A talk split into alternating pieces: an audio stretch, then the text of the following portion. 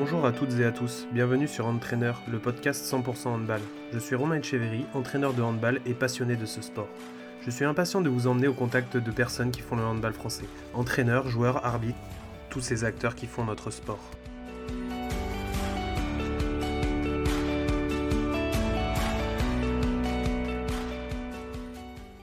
Bonjour à tous et bonjour à toutes. Aujourd'hui, nous recevons David Degouy. Donc, salut David. Bonsoir Romain, bonsoir à tous. Alors, euh, déjà, je vais te poser la question de savoir comment tu vas. Bah, ça va très bien. Là, je viens de rentrer à la maison euh, après l'entraînement du soir euh, à Bougnol. Donc, on me fait maintenant le FDI Stadium. donc, écoute, tout va bien. Tout va bien. Ça va, vous arrivez à vous faire au, nouveau nom, au changement de nom? Oui, complètement. Moi, ça va aller vite. Hein. On, a tous, on est tous passés sur FDI Stadium, même si c'est vrai que pour beaucoup, ça restera le, Palais des Sports René Bougnol, la salle mythique du MHB où a été gagné le titre de champion d'Europe, euh, voilà, on va dire que c'est dans l'air du temps aussi de pouvoir évoluer, de pouvoir trouver du partenariat privé. Euh, on va dire que c'est bien pour tout le monde. Et, euh, et on gardera l'esplanade René Bougnol devant le FD Stadium. Ouais. c'est surtout, en plus, comme tu disais, nécessaire avec tout ce qui nous, nous est passé dessus depuis deux ans. financièrement, il faut trouver des solutions. Quoi. Complètement, et c'en était une, donc on a saisi, on a saisi l'opportunité en partenariat avec la ville de Montpellier. Ok. Alors, ce que je te propose, c'est un petit peu de te présenter euh, pour, euh, bah, pour nos auditeurs, euh, un petit peu ton parcours, et puis après, de toute façon, on reviendra dessus, mais voilà, te faire une petite présentation. Ok, donc David Degouy, 41 ans, voilà, paxé, trois enfants. donc j'ai démarré le handball au collège en sixième à Montpont-Ménestérol. J'avais été détecté par monsieur et madame Cousset, qui étaient les enseignants de PS euh, du collège de Montpont-Ménestérol. Donc, qui sont bah, plutôt connus dans le monde du handball aquitain. Euh, c'est les mamans de Valérie Cousset, euh, voilà. Maman de Hugo Brouzet, qui est actuellement à Chambéry, etc. Donc, il y a une lignée de, sportifs, handballeurs, rugbymen, athlètes, voilà, qui, qui, est là, qui est présente. Et voilà, c'est eux qui m'ont détecté en sixième. Et puis, on est rentré, je suis rentré comme beaucoup de, de handballeur par le collège, l'UNSS, hein, euh, ensuite au club. J'ai commencé à entraîner, alors je suis rentré au conseil d'administration du club à 17 ans. Euh, j'avais commencé à entraîner avant suite à une blessure à la cheville, euh, étant dans un gymnase et un entraîneur qui s'appelait Gaël Blanc ayant deux équipes à entraîner, étant tout seul, et il m'a demandé gentiment de, de prendre notre équipe qui était dans l'autre demi-terrain. Puis je me suis retrouvé à entraîner. ça a commencé sur du moins de 15 garçons, puis rapidement sur du moins de 18 filles. Euh, voilà, donc je me suis retrouvé avec deux équipes à entraîner en même temps et, j'ai enchaîné. Voilà. J'ai terminé un BTS force de vente euh, à Jet de Beaufort et par la suite, je suis monté à Troyes en Champagne où mes parents avaient déménagé pour commencer à travailler un petit peu bah, dans ma filière force de vente. Donc dans le commercial, puis dans la banque. Euh, puis très vite, je me suis réorienté sur le handball. J'ai eu une proposition sur un emploi jeune au Troyes Omnisport euh, voilà, j'avais rencontré euh, Alain Gaillard qui était professeur EPS et qui s'occupait de la Nationale 3 du, du Sport à l'époque. Et ça a très vite matché. Il y avait beaucoup de similitudes entre, euh, entre Alain et, la famille Cousset que je connaissais. Donc voilà. j'ai pris, pris cet emploi jeune en 2000. j'ai fait quatre années au Sport. J'ai notamment travaillé avec Christophe Guéry, qui était un ancien joueur euh, du Tromnisport qui prenait en charge l'entraînement et qui est toujours aujourd'hui sur, euh, sur le club qui est maintenant les. Euh, j'ai eu la chance de travailler avec Carole Martin. j'ai eu la chance de croiser David Ruche à l'époque, qui était là-bas, qui était entraîné pour les sports de Reims, qui aujourd'hui est à Rouen, mais qui est aussi passé par entraîneur adjoint Évry-sur-Seine, avant moi, qui est passé adjoint au PSG, etc. voilà, j'ai croisé de nombreuses personnes en Champagne. Et hum, la rencontre s'est faite euh, avec Fabien Roy euh, bah, au bord d'un terrain. C'était à Rosière, je crois. Euh, sa maman me le présente et me dit ah, Fabien bosse à Toulouse, etc. Il cherche quelqu'un pour les moins de 18 ans nationaux. Donc à l'époque, c'était le Toulouse Union Handball. Et du coup, on discute. moi, j'étais à la fin de mon emploi jeune. Je finissais mon BE2 à Besançon. Je faisais partie de la première promotion de brevet d'état second degré à Besançon. Et euh, après plus, plusieurs échanges, quelques rendez-vous, euh, bah, on s'est mis d'accord et euh, donc j'ai quitté le 3 Omnisport pour, pour entraîner les 18 ans nationaux de Toulouse Union Handball et petit à petit, je suis rentré sur, sur la prépa physique du centre de formation. J'ai eu une très belle collaboration bah, avec Frédéric Pérez, Alain Reynal. il y avait Joël Da Silva qui était en charge de la réserve à l'époque. Rudy Prisacarou qui était en charge de l'équipe 1. J'ai été très bien accueilli ainsi que par euh, Marie-Hélène Onesta, qui ils m'ont tous ouvert leurs bras, ils ont tous été très très gentils avec moi. Donc voilà, ça s'est bien passé. Après, c'est une année un peu particulière avec des soucis financiers et compagnie. Donc euh, voilà, ça m'a pas empêché d'avoir mon BE2 au mois de décembre. Mais voilà, on a fait une belle année avec les, 18 ans. Euh, ça s'est très bien passé. J'avais Pierre Schell dans l'équipe, voilà, qui est maintenant futur, bientôt va bientôt passer la main. C'est ça va bientôt passer la main euh, au Phoenix, mais euh, voilà, j'avais Pierrick en moins de 18, plus, euh, plus d'autres jeunes talentueux. Et voilà, une année un peu difficile financièrement dû aux problèmes financiers du club et bon, obligé de me réorienter. Donc j'ai trouvé, après un coup de fil à Jacques Brun, catering sportif du Languedoc-Roussillon, j'ai postulé au club de Mans dans Lozère. Voilà, pour un poste d'entraîneur, un peu manager général. Et bah, écoute, quand j'étais dans ma voiture entre Toulouse et Mende, quand je suis arrivé en Lozère, la première impression des montagnes, euh, des grands pins et tout, je fais bon, là, où est-ce que je suis tombé? C'est un peu, un peu l'appréhension, mais c'est la première appréhension de tous les gens qui débarquent en Lozère. Hein. Euh, les Lozériens le reconnaîtront eux-mêmes. Et bah, écoute, j'ai été accueilli par euh, tout le conseil d'administration. Ah oui, quand même. À peu près 14 personnes. donc je me suis dit, bon, déjà, tu es bien accueilli. On s'est retrouvé sur une terrasse au Café de Paris que tous les Lozériens reconnaîtront. Et ensuite, j'ai visité l'ensemble des installations, qui étaient juste impressionnantes. Euh, voilà, il y avait 4-5 euh, gymnases, dont un tout neuf qui s'appelle la Vernette. Enfin, il y avait tout ce qu'il fallait. J'ai rencontré euh, Michel Olaya qui s'occupait de la section sportive du lycée Notre-Dame. J'ai rencontré beaucoup de monde, dont ma future femme là qui est à côté de moi qui fait ouais, moi aussi. Donc oui, je t'ai rencontré aussi là. Donc voilà. Euh, j'ai fait euh, bah, deux super années là-bas en tant que manager général. J'avais forcé un peu la main au président de l'époque qui était Dominique Lavore en disant bah, écoute, je veux bien venir, mais euh, je veux être manager général. Donc il, écoute, il a, succombé, moi aussi. Donc, donc voilà. J'ai fait deux super années. Dans mon équipe, j'ai eu la chance d'avoir des filles, tu vois, quand on était à Manda.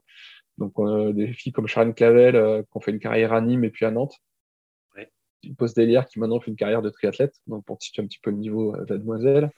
Euh, Sophie Graville, qui a joué en D2 euh, à Sergi Pontoise, qui a joué à Bouillargues aussi.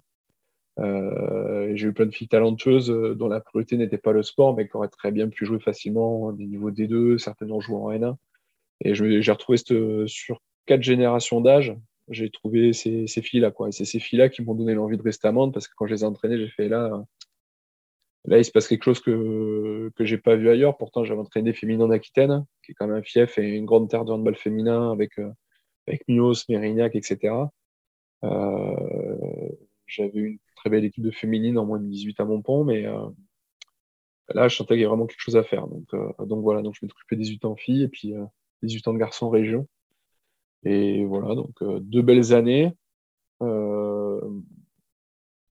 Et ensuite, euh, bah, un petit coup de fil euh, qui se passe euh, de Dunkerque, parce que Dunkerque cherchait quelqu'un pour s'occuper de sa Nationale 2, un peu de son centre de formation. Et en fait, c'était Fred Pérez qui travaillait à l'époque sur l'équipe de France à Carnot Calbry, que tu as eu bah, il n'y a pas longtemps dans un de tes podcasts. Ça. Où Arnaud disait voilà, je cherche quelqu'un. derrière, je suis en contact avec Yérim, Arnaud, Yérim Silla, et ça se passe bien. voilà, bah, première arrivée dans le Nord, hein, classique. Hein, tu sors de la gare, il pleut des cordes. Là, le TGV s'en va, tu fais bon, c'est pas possible. Heureusement, Arnaud m'a accueilli avec un grand sourire, donc ça m'a rassuré. Euh, on avait bien discuté avec Arnaud, Yérim et euh, Nicolas Bernard, le, président de l'époque. Et euh, ça, on va dire, ouais, ça a très vite matché. on a passé une super saison ensemble. Yérim m'a ouvert les portes de l'entraînement de la première division. Euh, j'ai fait aussi connaissance avec euh, Johan Delattre, euh, avec qui on a eu une, très belle collaboration. Donc voilà toutes les personnes, on va dire, qui étaient incontournables à cette époque-là sur le, sur le bassin d'un carquois. donc j'avais deux ans de contrat. Donc une année difficile quand même pour moi parce que même très bien accueilli, bon, j'étais quand même un, un, jeune entraîneur, je m'occupais d'une N2 avec des matchs au couteau.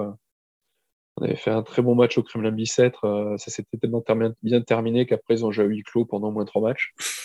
voilà. donc, je te fais pas un dessin. C'était assez, assez, sympa. Même si après, bon, quand j'étais à Ivry, j'ai vu que les gens du Kremlin étaient très gentils, il hein, n'y a pas de problème. Ils jouaient leur peau en N2 comme nous, donc forcément, quand tu joues ta peau, il y a un peu de tension, et, etc. c'était difficile à ce moment-là. Euh, donc fin d'année un petit peu compliquée. Euh, j'ai le directeur du, centre Omnisport Lozère, euh, Daniel Tessier, qui m'appelle, parce que j'avais laissé quand même une bonne image en Lozère, et il me propose de prendre en charge la direction du centre. Donc je réfléchis quand même un peu parce que le haut niveau, c'est très très compliqué pour y rentrer. Très facile d'en sortir, mais très compliqué d'y rentrer. j'avais j'avais fait une belle saison quand même, on avait très bien travaillé tous ensemble, mais bon, voilà, j'ai préféré prendre euh, la direction de Centre Sport, euh, qui plus un rôle de manager sur euh, cet sport. Donc, il y avait du foot, du handball, du volet, de la moto enduro, du tennis, du tennis de table. je, je, crois que j'en oublie un. De l'athlétisme à l'époque, je pense. Enfin, il y a de l'athlétisme, il y a un peu de ski de fond, il y avait des sections, on va dire, sport. Ouais. J'étais là, et du coup, bah, je me retrouve à 27 ans à diriger une structure avec une centaine d'athlètes. Euh, un médecin du sport euh, très expérimenté, euh, bah, qu'on a vu des vertes et des pas mûres, et ben voilà, je suis le petit jeune, il faut que je me tout ce dispositif avec médecin du sport, ostéo, sophrologue, prépa physique, un brevet d'état dans chaque spécialité forcément. Et voilà, donc une section handball euh, sur laquelle il y avait déjà quelqu'un. Donc voilà, je m'occupe la première année du global, du projet de développement. Et euh, petit à petit, je prends la main sur euh, la section handball pour la structurer comme un pôle et euh, j'arrive à faire venir des jeunes de toute la France, y compris des jeunes de Belgique. Voilà, pour, pour rejoindre le centre sport. Bah, certains, on a eu un jeune qui est rentré en centre de formation en tant que gardien de but à Istres. Voilà, qui était originaire de Montagnac, qu'on avait découvert sur le tournoi de, Montpellier sur gazon, là, qui avait des aptitudes. Il était gardien de foot. Il avait 16 ans et demi, on l'a fait monter, on l'a pris et ça s'est très bien passé. Bon, derrière, c'est fait un genou, donc il n'a pas pu faire carrière euh, à haut niveau, mais aujourd'hui, il est vice-président du club de Mantes, donc euh, a priori, euh, les, jeunes ont pris des fonctions et voilà, ça fait partie aussi de la passation, il n'y a pas que le haut niveau. C'est ça. Donc, donc voilà, ça crée, ça crée des vocations aussi, donc ça c'est, ça c'est super. Donc je fais quatre très bonnes années, que ce soit au club de Mende et, et au centre omnisport, on crée une section VTT descente, on a des médailles de bronze euh, sur des championnats d'Europe, championnats du monde. Euh, on travaille aussi pas mal sur le beach. Euh, on a un jeune qui a été sélectionné en équipe de France de beach, beach volley. Donc, donc voilà, puis au niveau du handball, on essaie de faire sa place sur un maillage territorial qui est quand même très important au niveau des pôles. Mais voilà, on fait des échanges avec le pôle d'Aurillac à l'époque, on avait un partenariat avec l'USAM, donc euh, voilà, les choses se mettaient en place, on essayait de bien former nos jeunes, on participait au moins de 16 mètres, on prenait des roustes tous les week-ends, on a envie de retourner tous les week-ends. Donc euh, c'était le plus important et c'est ce que me disait un papa qui était président de l'époque, qui était Jean-Louis Giral, il me dit écoute, je sais pas comment tu fais, mais euh, les jeunes ils prennent des roustes tous les week-ends parce qu'on jouait Saint-Raphaël, Montpellier, et puis toi t'es mort dans Lozère, donc forcément bah, c'est compliqué. Il me dit par contre ils aiment ça, et puis ils reviennent tous les week-ends et ils adorent ça. Donc il dit, je sais pas comment tu fais. Ah, je l'écoute. je vais pas te donner ma recette, hein, sinon tu me mettras dehors. Donc, euh. donc voilà, quatre super années. Et, euh, tout à l'heure, on a parlé de David Rouge que j'avais rencontré en Champagne, euh, qui me contacte, qui me dit, écoute, je vais certainement quitter mon poste d'entraîneur adjoint Ivry, est-ce que ça peut t'intéresser Donc ça, je pense que c'était court avril. Je dis, bah, ok, écoute, j'envoie un CV et puis, puis on voit. Pas de nouvelles. Je le rappelle mi-juin. Et mi-juin, euh, il me dit écoute, euh, si on t'a pas rappelé, c'est que c'est bon. Je fais bon, bah ok, écoute, ça roule. Et je pense que ça va être autour du 23-24 juin. J'ai Pascal euh, qui m'appelle. Il me dit Bon, bah écoute, voilà, est-ce que ça t'intéresse toujours? On aimerait bien te rencontrer, etc. Je dis Bah écoute, ouais, pas de souci. Donc, ça, c'était un jeudi ou un vendredi soir. le lundi matin, j'étais à Delaune pour ceux qui connaissent, ben, on rentre à gauche euh, dans le petit bureau, l'ancien bureau de Daniel Agère, du staff, de Pascal Léandry, etc. Donc, euh, petit bureau, euh, banlieue parisienne, et puis ben, on passe en gros 4 heures à, se parler de tout. Mais de tout, de tout, quoi. Parce que ben, pour lui comme pour moi, ben, comme on ne se connaissait pas, on n'avait jamais travaillé ensemble, et que c'était par les réseaux qu'on se connaissait, etc. voilà, il a vu Arnaud Calbry, je pense qu'il avait joué à la, la Silva, enfin, il a vu du monde autour. Bah, voilà, fallait qu'on apprenne à se connaître et euh, on a eu vécu quatre heures d'entretien d'une intensité assez exceptionnelle. Voilà. J'imagine. Et puis il m'a rappelé sur fin de semaine pour me dire que bon bah on pourrait travailler ensemble.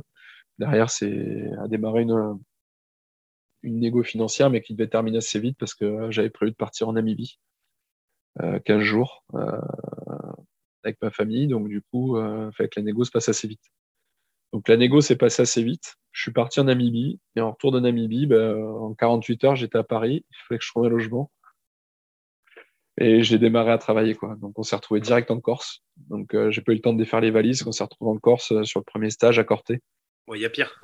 ouais, ouais, il y a pire. Puis en plus, on est bien accueillis, hein, à part euh, joueur, satellite euh, qui nous accueille les bras ouverts. Donc euh, voilà, le président de Corté qui est, extraordinaire.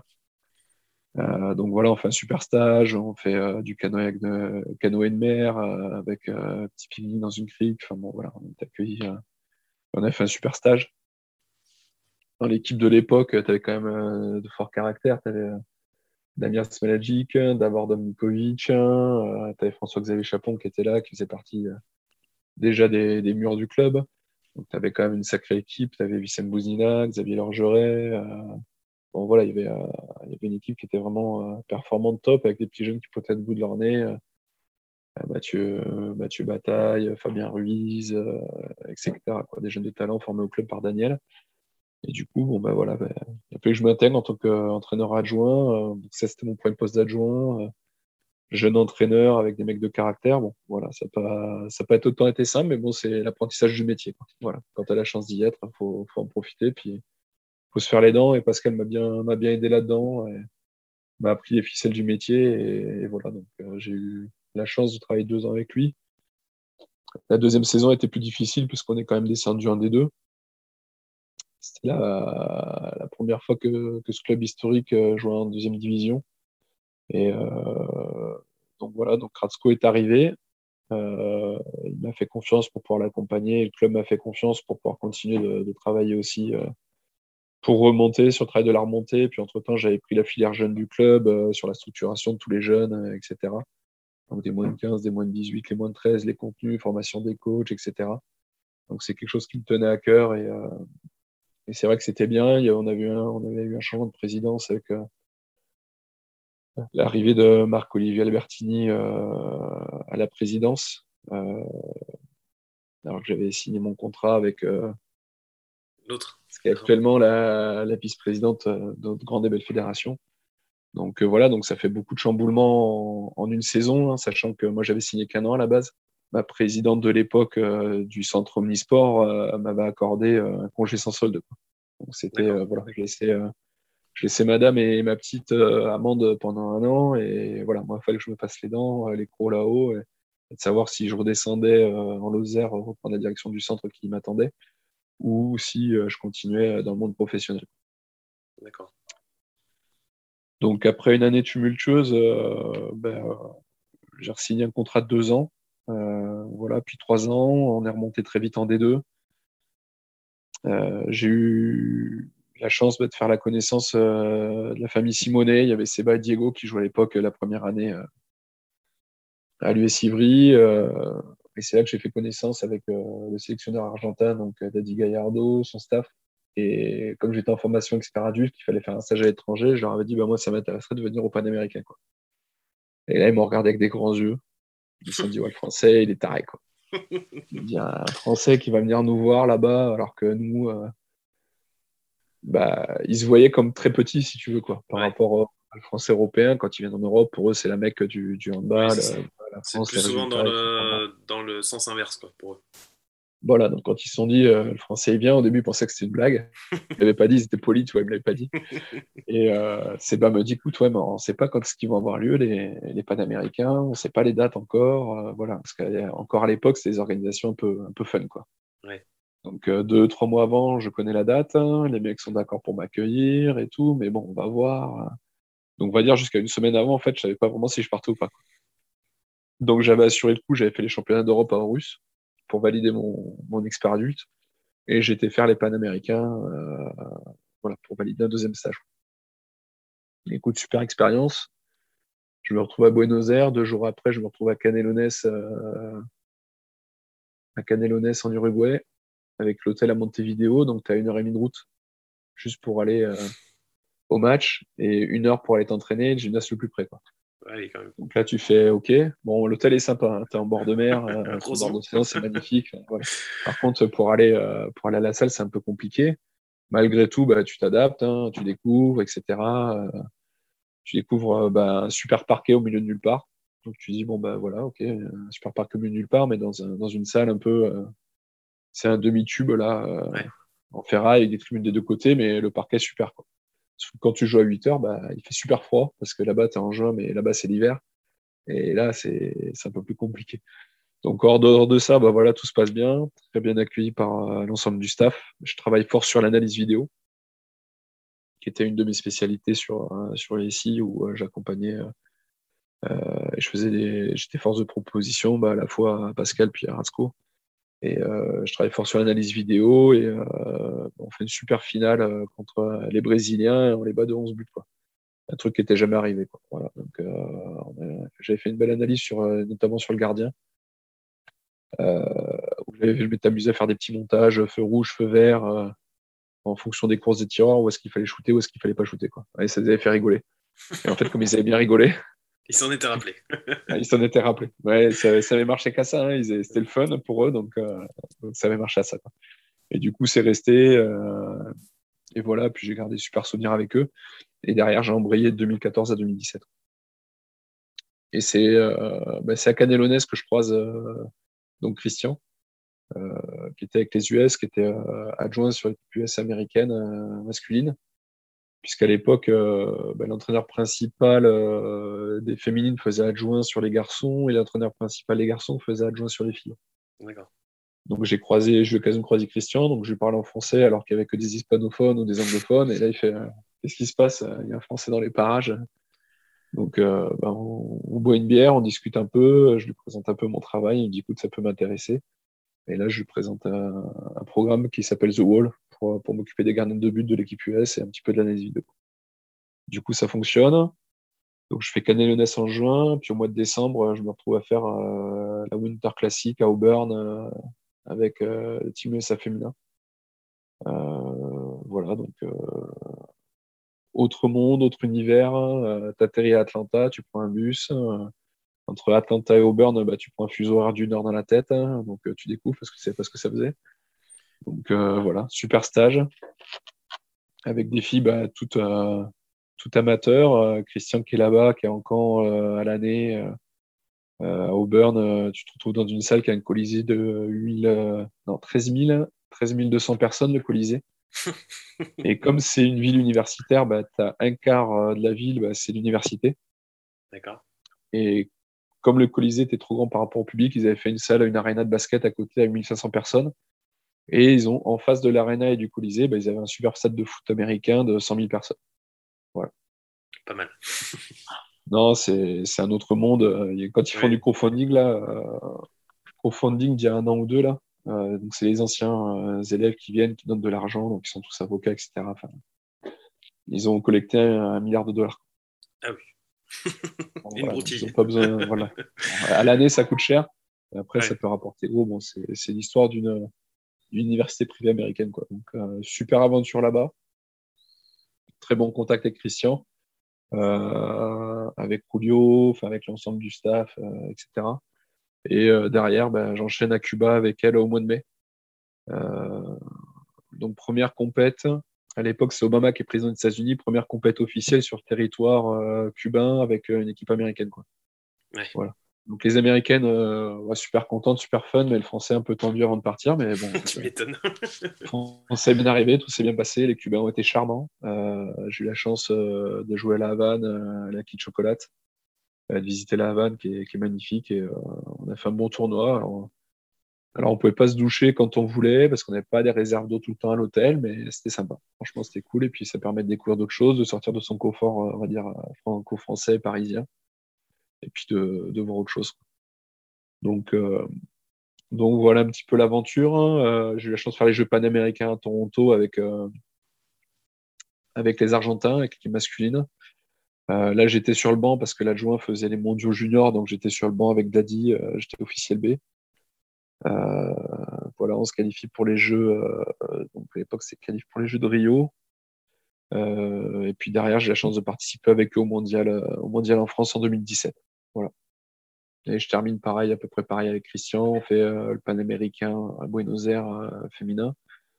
Donc, comme je connaissais bien Buenos Aires, comme j'avais traîné avec les Argentins, j'étais un peu intégré là-bas ça a permis de faciliter deux, trois choses, mais euh, voilà, deux, deux super aventures en parallèle avec la troisième aventure majeure euh, qui était l'USI Handball. Euh, voilà, un club d'une ville bah, de, de, banlieue voilà, qui, qui, vit le sport, qui vit la culture, qui, qui vit le partage et dans laquelle j'étais heureux de, d'évoluer et puis euh, j'étais heureux d'élever mes enfants là-bas. Tu es arrivé à... gérer ces trois aventures à la fois là? Parce que du coup, ça. Enfin, ouais, parce que c'était pendant... pendant mes vacances, le plus dur, c'était pas ça. c'est que tu n'avais pas de vacances du coup. voilà. j'en avais moins, mais bon, je le voulais. Après, c'était euh, surtout pour, euh, pour la famille où c'était un petit peu plus difficile. Ah je me doute. Voilà, maintenant, c'était le.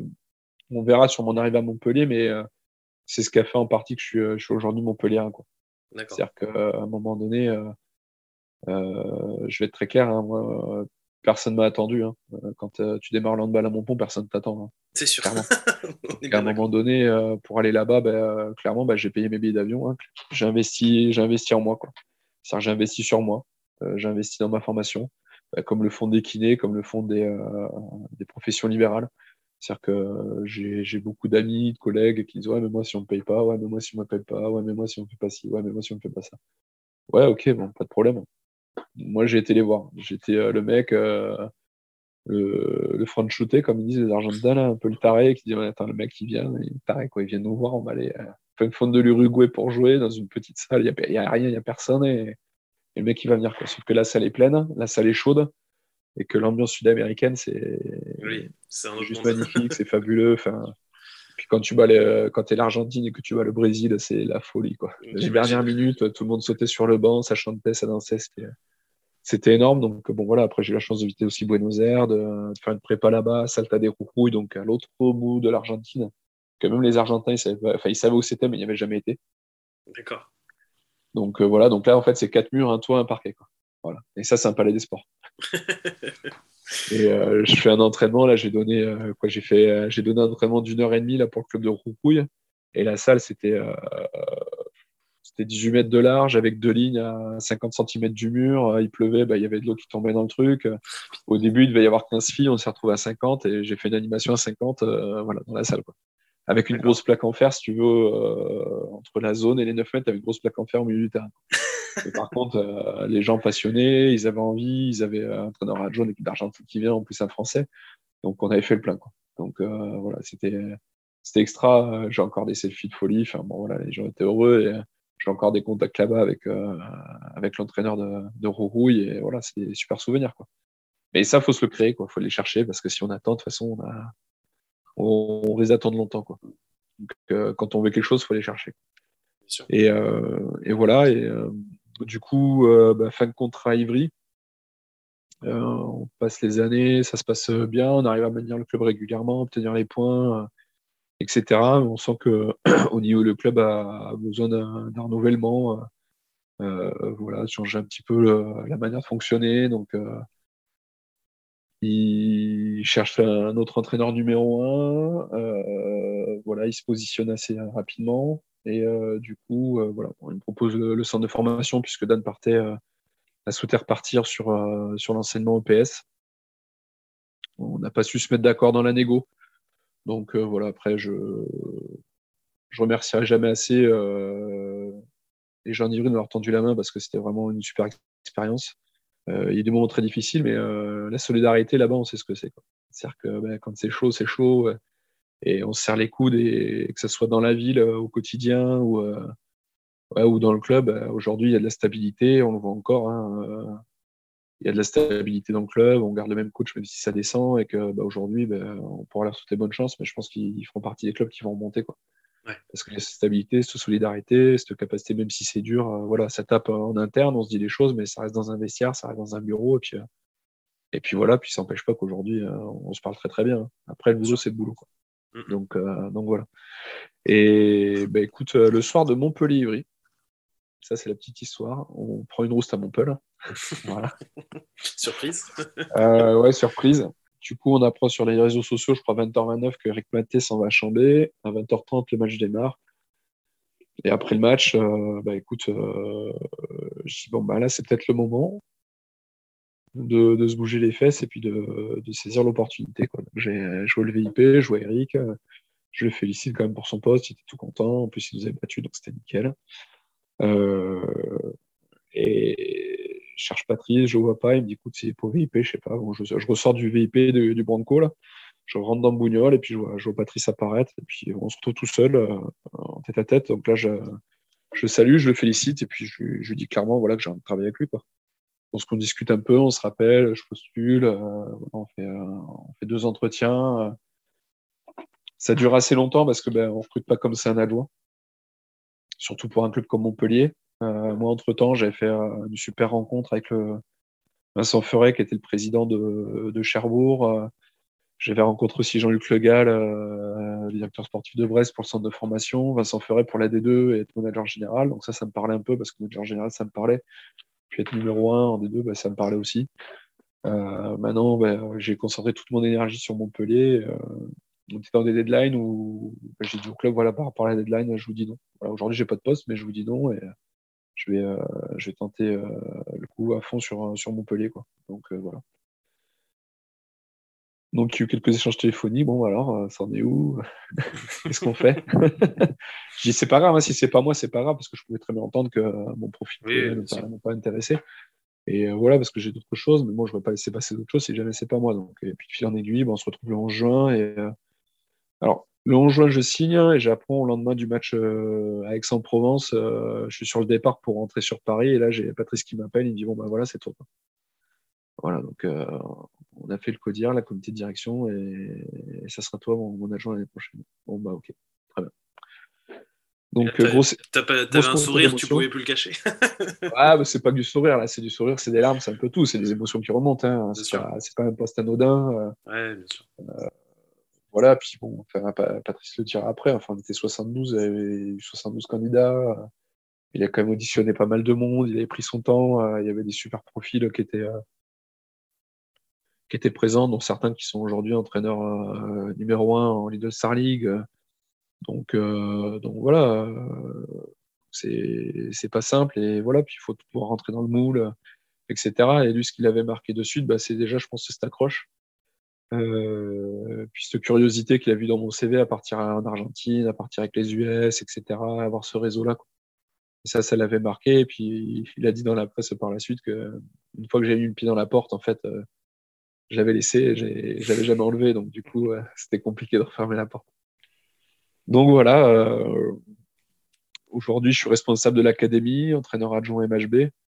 Euh, grosse découverte de la Ligue des Champions. Euh, de l'HF League l'année dernière, retour avec des champions, voilà, un trophée des champions la première saison. Puis voilà ce que c'est que la, construction, la reconstruction d'une équipe. Euh, et puis la gestion de cette académie euh, qui, bah, qui, est toujours dans la suite de ce que j'aime faire, c'est-à-dire la formation de jeunes joueurs pour l'amener vers le haut niveau. Voilà, étant au haut niveau, donc les tirer vers le haut. et puis bah, sortir du boss, sortir du Arthur Laine en équipe de France, aller les chercher travailler avec les CTS comme bah, Philippe Chatter, travailler avec Patrick Tessier qui maintenant nous a quittés, mais avec qui on a fait du très bon travail. Euh, voilà, travailler avec tous les CTS euh, français pour euh, essayer d'amener les meilleurs profils à Montpellier pour pouvoir les faire évoluer au plus vite au top niveau européen, même si c'est long, même si c'est dur. et puis bah, aujourd'hui, bah, le travail paye. Parce que Julien, il a 23 ans et maintenant, ça a été dur pour gagner ses galons, même s'il a signé pro il y a déjà deux ans. C'était très dur pour gagner ses galons, mais aujourd'hui, bah, voilà, il arrive à maturité et les choses se présentent. Donc euh, voilà, bravo à lui, on est content. Il y a Kylian qui, suit le même chemin. Là, on a Charles Bolzinger qui est dans les buts et qui est troisième gardien, qui a 20 ans et qui est en train de ronger son frein, mais euh, qui travaille comme un fou tous les jours à l'entraînement derrière Marine et Kevin. Et voilà, donc euh, c'est comment accompagnons mieux ces jeunes, les futurs jeunes du MHB, et, et accompagnons mieux Patrice, Alain Carman qui est, qui est, le kiné du club, le kiné historique du club, qui est, qui est plus vu que Patrice au club du MHB et qui est certainement le, va pas se le cacher, le, vrai adjoint de Patrice. Voilà, parce que ça, avec 30 ans de vie commune, à un moment donné, il ne faut pas se tromper. Il y a quelque chose, oui. voilà, et puis, et puis, Benjamin Floris, le prépa physique, voilà, on a un staff à 4 et on bosse on bosse dur pour pour permettre au MHV d'être toujours en haut de l'affiche. Quoi. Voilà. Ok. Alors, je vais passer un peu à mes questions, mais je voulais te laisser euh, faire ton parcours parce que quand euh, j'ai étudié un peu ton, ton parcours, justement, euh, je, me suis dit que c'était super intéressant parce que c'était très riche. Finalement, de tous les invités que j'ai eus, c'est toi qui as le parcours le plus. qui a vécu le plus de choses, je pense, tu vois, différentes. Donc, ça me semblait important que tu puisses bien l'exposer. Euh, justement, ma première question, bah, c'est en rapport avec ça, c'était euh, de te demander pourquoi, euh, pourquoi il y avait eu autant de changements. Est-ce que c'était une volonté de ta part qu'il y ait autant de changements dans ta carrière finalement? Bah, Une volonté, non. le premier changement qui a été crucial, c'était de quitter mon pont. Sachant que moi, je voulais rester, j'étais accroché, j'étais attaché à mon club, puisque c'était mon premier club. c'est là-bas que j'avais grandi, que j'avais tous mes amis. Et que, bah, en fait, j'avais, je finissais mon BTS Force de vente il me proposait un emploi jeune euh, au club. Et j'ai mon père en fait qui a pris le pied de biche. Euh, comme lui était parti un an avant euh, sur trois, et il était parti avec toute ma famille. il a pris le pied de biche pour me, pour me sortir de mon pont. Quoi. Voilà. D'accord. sinon, je pense que je serais encore Aquitain et que j'aurais fait d'autres carrières. je sais pas où je bosserais, ce que je ferais, mais donc voilà. Donc j'ai fait deux années un peu compliquées parce que bah, le temps de s'acclimater, le deuil, etc. Et après j'ai fait deux années où je me suis éclaté. Et euh, voilà, donc j'étais accueilli. Le premier club que j'ai fait, que j'ai pas dit, c'était Rosière. J'étais accueilli par Cathy Mayayol. Donc j'ai pris quelques équipes, euh, j'ai réussi à gagner quelques matchs. Enfin, ça s'est super bien passé. Mais ce qui a été crucial, à mon avis, c'était ça. Et du coup, euh, c'est ce premier départ qui a été crucial parce que j'étais attaché. J'avais fait un tournoi à Teramo avec mes moins de 18 filles. J'avais monté le budget de la Z. Enfin, moi, j'étais intégré. Hein, je pouvais rester là-bas toute ma vie. C'était pas, c'était pas un souci. Hein. Ouais, et du coup, justement, est-ce que tu penses, toi, avec le parcours que tu as, que tu conseillerais aux gens de vivre plein de choses différentes plutôt que de rester euh, très longtemps euh, sur la, sur la même chose? Bah, C'est difficile à dire parce qu'on est tous différents et euh, on peut très bien réussir longtemps. Enfin, la preuve en est. Enfin, quand je passais sur scène, Daniel Agère, il a fait toute sa carrière là-bas. Il est né là-bas, il a fait l'école là-bas, il a joué là-bas, il a entraîné là-bas, il a fait le centre de formation, Bon, il manque plus qu'une chose, hein, il manque la mairie, mais bon, c'est lui qui voit, mais il a tout fait là-bas. Après, Patrice, pareil. alors après, Patrice, c'est différent parce qu'il a un parcours particulier. Il était prof EPS, il, a démarré euh, en Denis, mais il a démarré, euh, euh, prof EPS euh, dans un camp militaire. Après, il est monté à Paris, il a fait une petite carrière à Paris, etc. Il s'est posé à lui une question sur Ponto, soit Montpellier.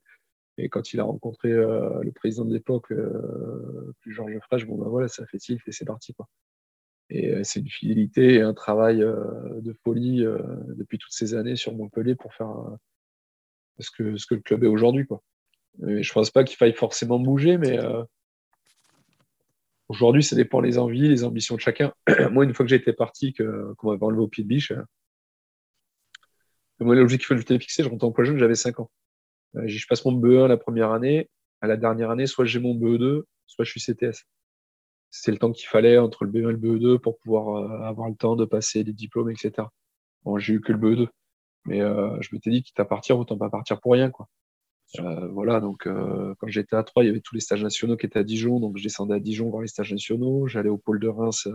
je me tapais les jeudis une heure, une heure et quart de route pour aller entraîner au pôle avoir SU, faire des OC euh, pour redescendre à 3 pour, pour continuer de progresser, d'avancer. Donc euh, voilà, j'ai fait pas mal de formations fédérales où je me suis fait des OC. Au BE2, euh, je me suis fait tuer par Sylvain, mais à juste titre, à Sylvain Nouet. À juste titre, mais c'est ça aussi qui fait que je suis là aujourd'hui.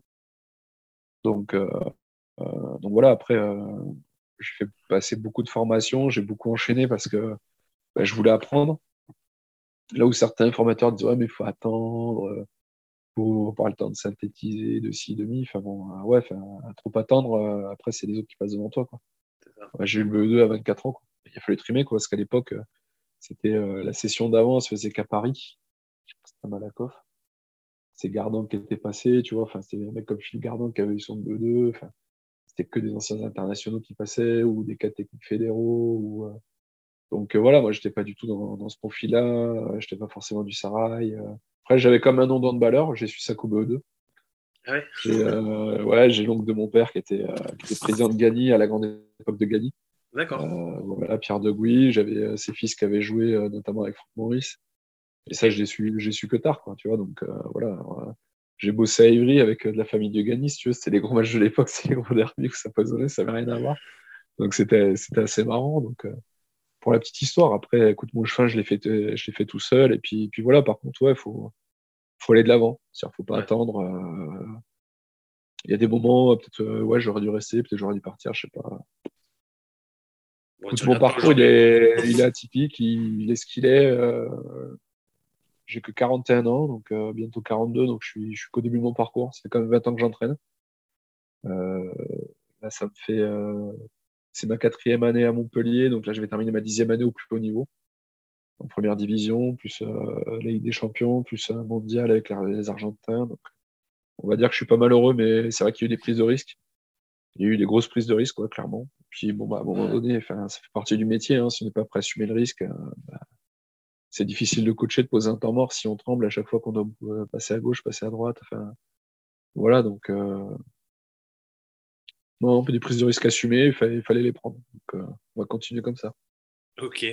Alors, euh, ma question d'après, c'était aussi de te demander par rapport au centre de formation, si pour toi, finalement, c'était plus la formation qui était ancrée en toi que, entre guillemets, l'entraînement de l'adulte, où il y a finalement moins de formation, même s'il y en a toujours, hein, comme tu le disais tout à l'heure. Mais euh, est-ce que c'est euh, vraiment toi euh, la formation qui t'anime le plus? Là, je te dirais qu'aujourd'hui, tout m'anime. Parce qu'à un moment donné, au début de ma carrière d'adjoint, j'avais. Alors, est-ce que j'avais ou est-ce que je me reconnaissais? Peut-être les deux. je m'accordais que cette compétence-là. maintenant, aujourd'hui, sur ma dixième année, voilà, j'ai vécu pas mal de choses.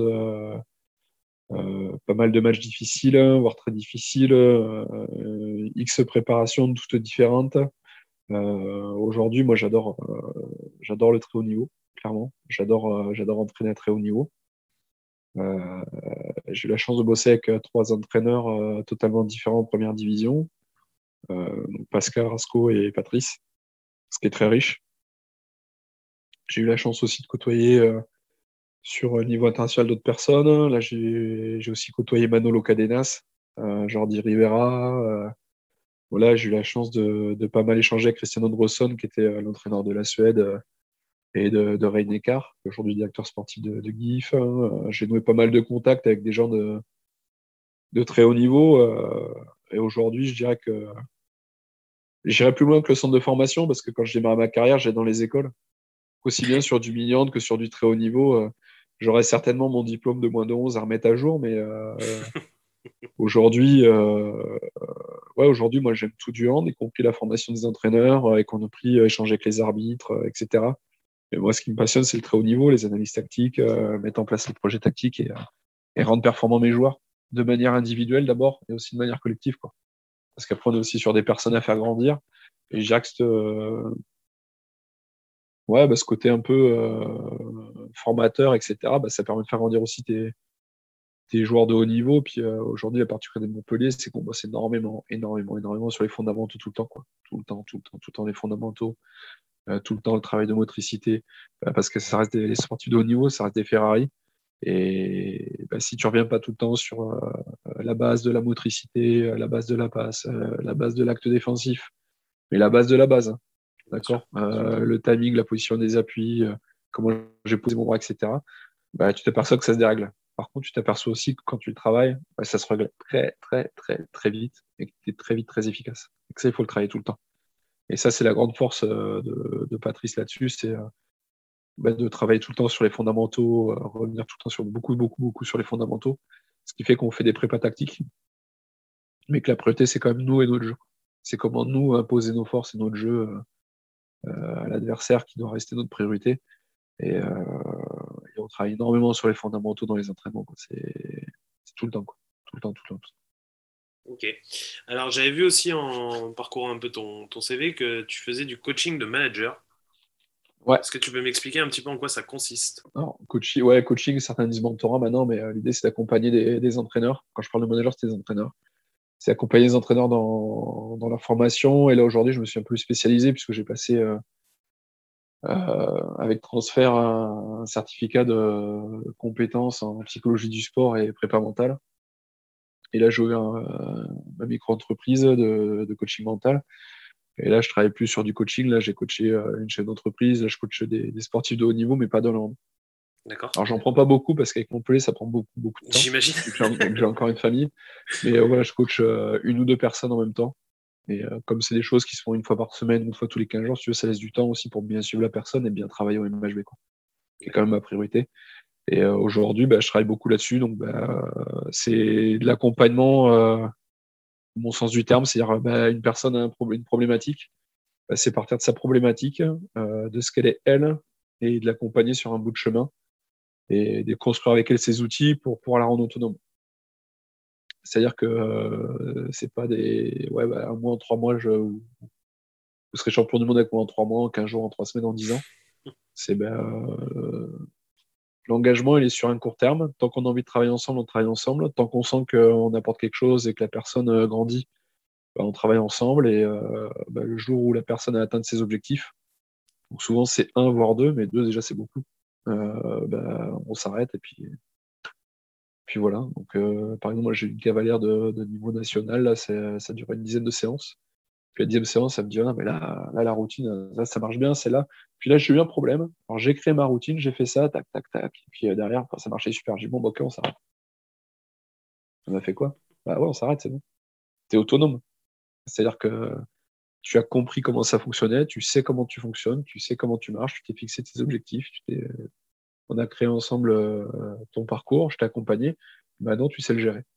Donc bah, maintenant, euh, on s'arrête. Et le fait de, que je lui dise qu'on s'arrêtait, c'était aussi une victoire pour elle qui a validé son investissement. Voilà.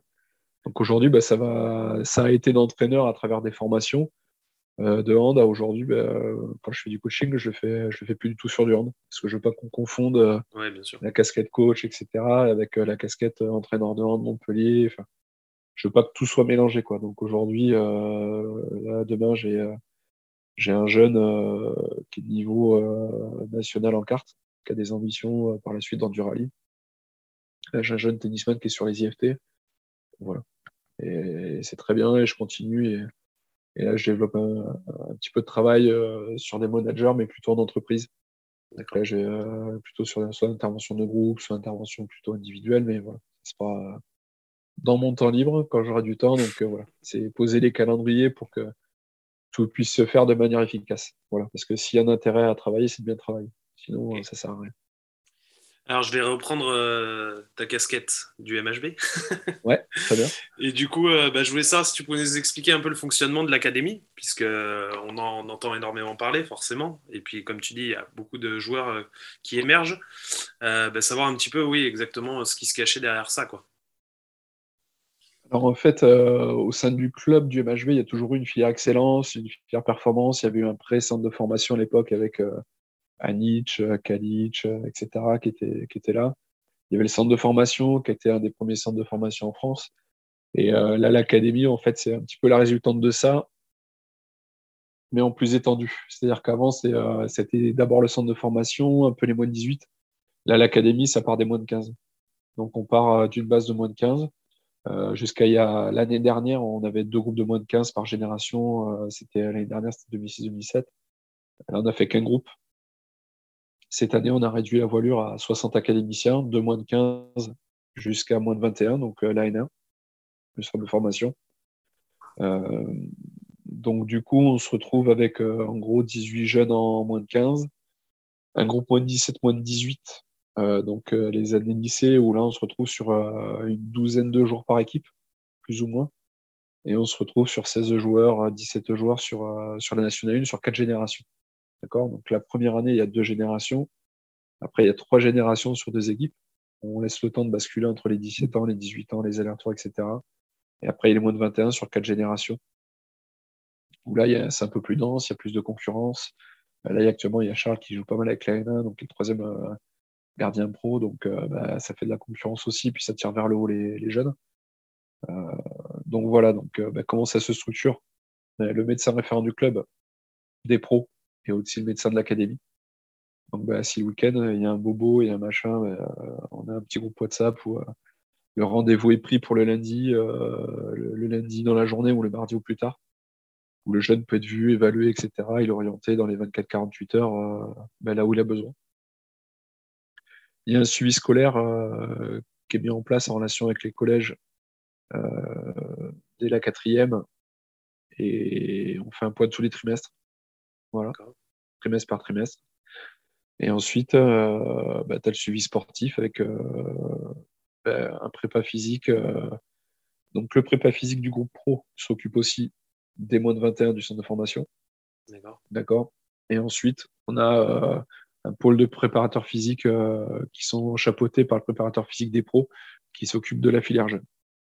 D'accord. Mais chaque groupe, grosso modo, euh, a un préparateur physique avec lui qui les suit.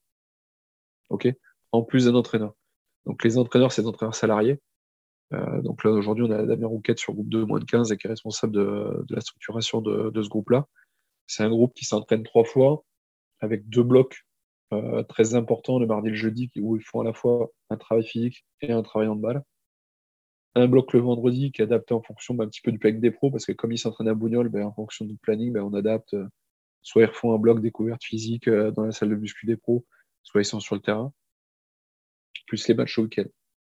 Voilà. Après, la particularité de ces jeunes-là, c'est que ces jeunes-là, ils reprennent le 10 août. C'est-à-dire qu'ils font comme les grands, c'est-à-dire que nous, des moins de 15, on démarre dès le 10 août. Ça, c'était la nouveauté de l'académie, c'est que nous, on a pris le pli de. Ben, on prend les habitudes. C'est-à-dire qu'ils veulent devenir pro, ben, on prend les habitudes, on reprend plus tôt, on se prépare avant, on arrive, on part en stage, on fait des échanges. Euh, voilà. Donc les moins de 15 eux, là, leur base, c'est euh, à Bande. on, avait on a un partenariat avec Berlin. normalement, Berlin devait venir, mais comme l'Occitanie était en rouge cet été, ils n'ont pas pu venir. Donc, euh, ils n'ont pas profité, mais euh, ça, c'est en cours. Les moins de 18, eux, pareil, ont pris début août, donc le 2 ou le 3 août, en même temps que la Nationale 1. Préparation de début de saison. Tournoi euh, à l'entente valdoise, qui est un club partenaire avec Berlin. Donc, on a fait un stage commun tous les trois et préparation. Et là, eux s'entraînent toute la semaine. C'est-à-dire que l'académie collabore avec le pôle espoir. Donc, il y a les jeunes qui sont sur liste, il y a les jeunes de l'académie et tout le monde s'entraîne, etc., en fonction des plannings, soit sur Bougnol, soit sur le gymnase Olympie. Sachant que, pour, euh, par exemple, ceux qui ne sont pas polysport, l'académie, lundi, bah, ils s'entraînent. Euh, on a euh, alors, ils ne s'entraînent pas avec le centre de formation, la N1, mais ils s'entraînent pendant que la N1 est sur le terrain, eux, ils sont en muscu et ils inversent. D'accord. Ouais. Et c'est les mêmes staffs qui interviennent, etc. Donc, ce qui permet aux jeunes de se croiser, de se voir et d'avoir un lien. C'est-à-dire que ce soir, pour t'expliquer la richesse de l'académie, euh, bah, nous, on avait les centres de formation qui étaient avec les pros qui restaient. Les joueurs de N1, académiciens, étaient avec Fred Anctil. Et tous les moins de 17, moins de 18 euh, qui n'étaient pas partis en stage league ou autre avec nationale, ils étaient avec Fred Anctil pour déjà on puisse les voir pour les intégrer pour le futur.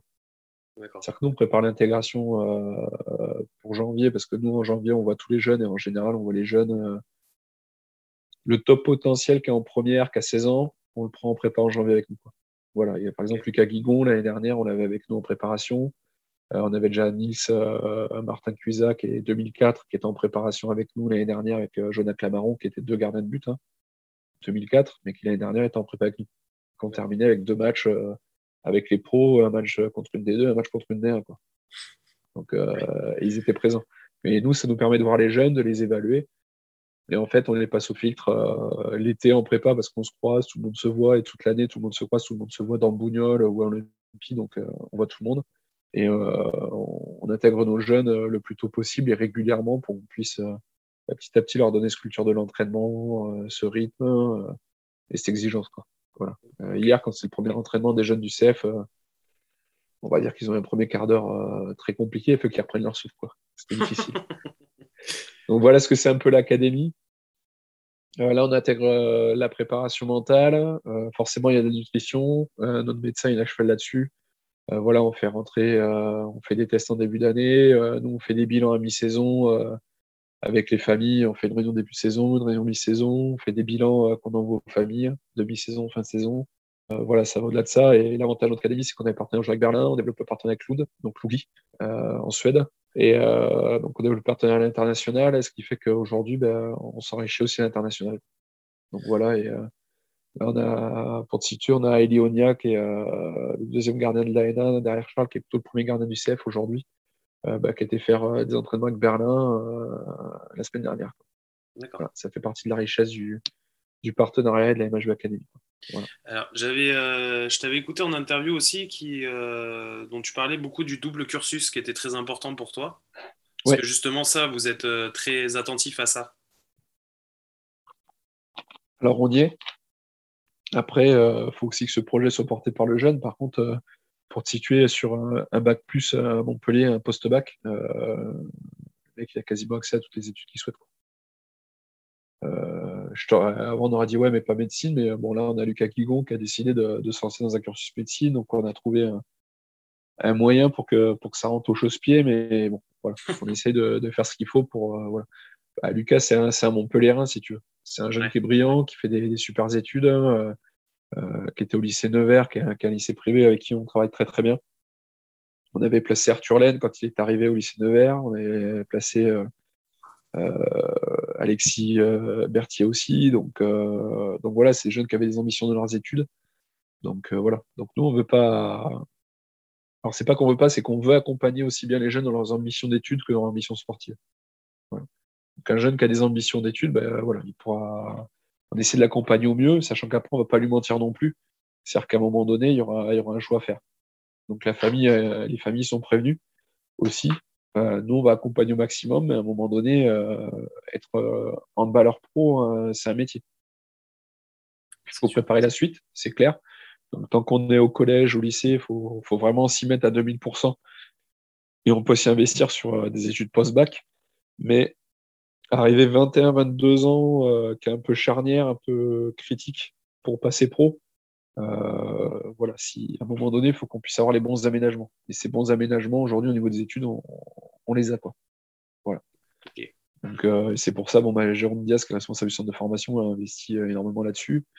On a Philippe Cross, qui est chef d'établissement en fonction, qui, gère ce, chapeau-là. Et on a Philippe Piper, qui est, directeur de collège à la retraite depuis deux ans, qui s'occupe des collégiens lycéens. Voilà, donc on a, on a un staff plutôt, plutôt solide pour, euh, pour accompagner nos jeunes. Quoi. D'accord. Alors, euh, je vais te poser la question piège. Non, c'est pas vrai. Ça peut? Non, non, c'est pas vrai. Non, c'était de savoir un petit peu bah, comment ça se passait ton, ton, partenariat avec Patrice, justement, et puis savoir un petit peu quel était ton rôle. Parce qu'on sait qu'adjoint, ça veut tout dire et rien dire, évidemment, mais euh, ouais, complètement. où tu te situais là-dedans. Là écoute, ça se passe très bien.